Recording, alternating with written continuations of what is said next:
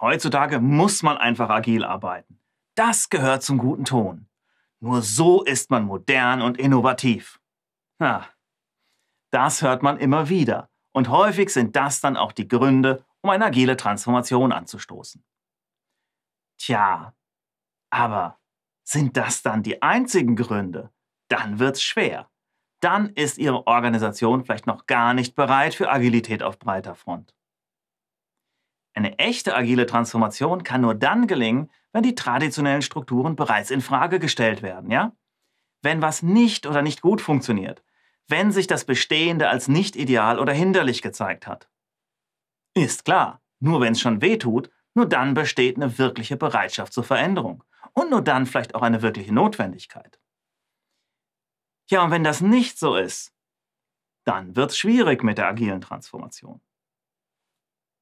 Und woran erkennen Sie so ein Scheitern bei der Einführung von Agilität? Beziehungsweise, was sind alles Gründe für ein Scheitern? Das geht nämlich beides Hand in Hand. Na, das agile Framework wird ohne großes Zögern umgebaut und auf das eigene Unternehmen angepasst. Ja? Mensch, da geht ganz schnell die agile Grundidee komplett verloren. Die alte Kultur bleibt unter der Oberfläche bestehen. Ja? Struktur und Ordnung, das ist weiterhin das A und O.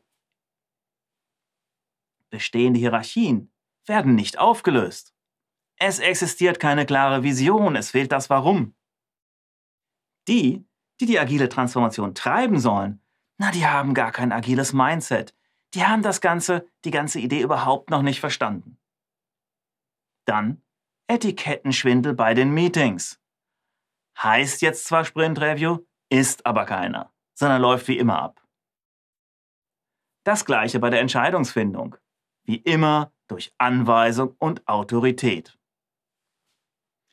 Ja, und dann einfach sehr ungünstig, wenn für die ersten agilen Projekte unpassende Aufgaben gewählt werden. Ja, irgendwas aus der Simpeldomäne. Ja, da haben sie wohl Agilität nicht wirklich verstanden und werden so kaum die Vorteile demonstrieren können. Aber kommen wir zurück zur eigentlichen Frage. Ist die Organisation bereit? Da sollten Sie auf jeden Fall genau hinschauen. Und bewerten können Sie das, indem Sie auf drei Dinge schauen. Die Notwendigkeit, die beteiligten Menschen, die Machbarkeit. Oder in Fragen form formuliert, ist eine agile Transformation überhaupt notwendig? Ja? Nur weil es alle machen, reicht das halt nicht. Es muss ja auch zu Ihnen passen, zu Ihren Produkten, zu Ihren Märkten. Ist da viel Bewegung drin? Dann ist Agilität vielleicht eine gute Idee. Und stellen Sie sich die Frage, ist eine 100% agile Organisation überhaupt das Zielbild? Auch das muss ja nicht immer so sein. Und es ist nicht immer das Passendste. Sind die Menschen in der Organisation bereit? Ja. Sehen sie genügend Potenzial, dass die Umstellung gelingen kann? Welche Personen können die agile Transformation vorantreiben? Wo sind Widerstände zu erwarten?